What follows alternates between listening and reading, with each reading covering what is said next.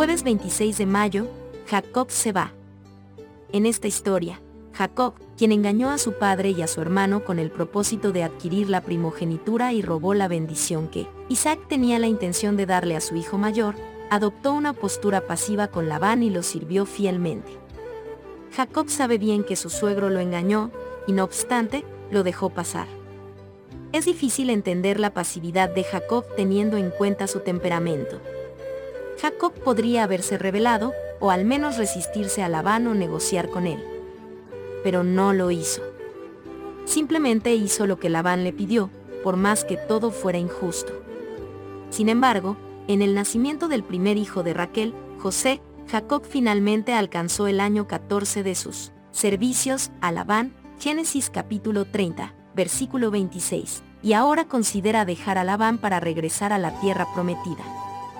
Pero a Jacob le preocupa proveer para su propia casa, Génesis capítulo 30, versículo 30. Ley Génesis 30, del versículo 25 al 32. Aconteció cuando Raquel hubo dado a luz a José, que Jacob dijo a Labán, envíame, e iré a mi lugar y a mi tierra. Dame mis mujeres y mis hijos, por las cuales he servido contigo, y déjame ir, pues tú sabes los servicios que te he hecho. Y Labán le respondió, Halle yo ahora gracia en tus ojos, y quédate. He experimentado que Jehová me ha bendecido por tu causa. Y dijo, Señálame tu salario, y yo lo daré. Y él respondió, Tú sabes cómo te he servido, y cómo ha estado tu ganado conmigo. Porque poco tenías antes de mi venida, y ha crecido en gran número, y Jehová te ha bendecido con mi llegada. Y ahora, ¿cuándo trabajaré también por mi propia casa? Y él dijo, ¿qué te daré?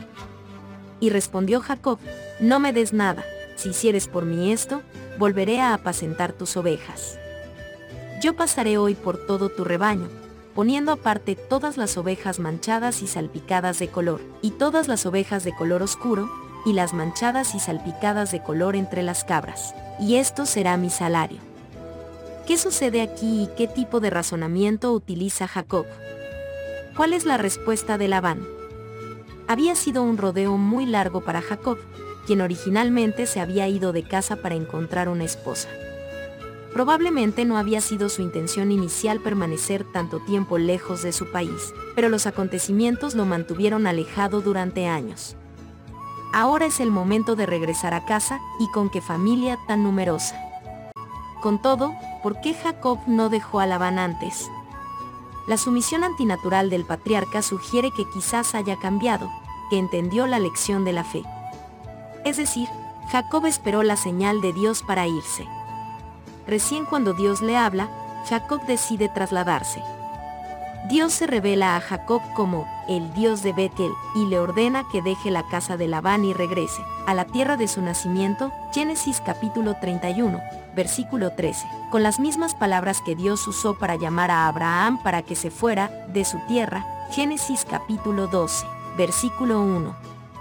Lo que también lo ayudó a ver que era hora de irse, fue la actitud de los hijos de Labán y del mismo Labán. Ver Génesis capítulo 31, versículo 1, 2. Jacob ha dejado a su astuto pariente mucho antes, si no hubiese temido encontrarse con Esaú.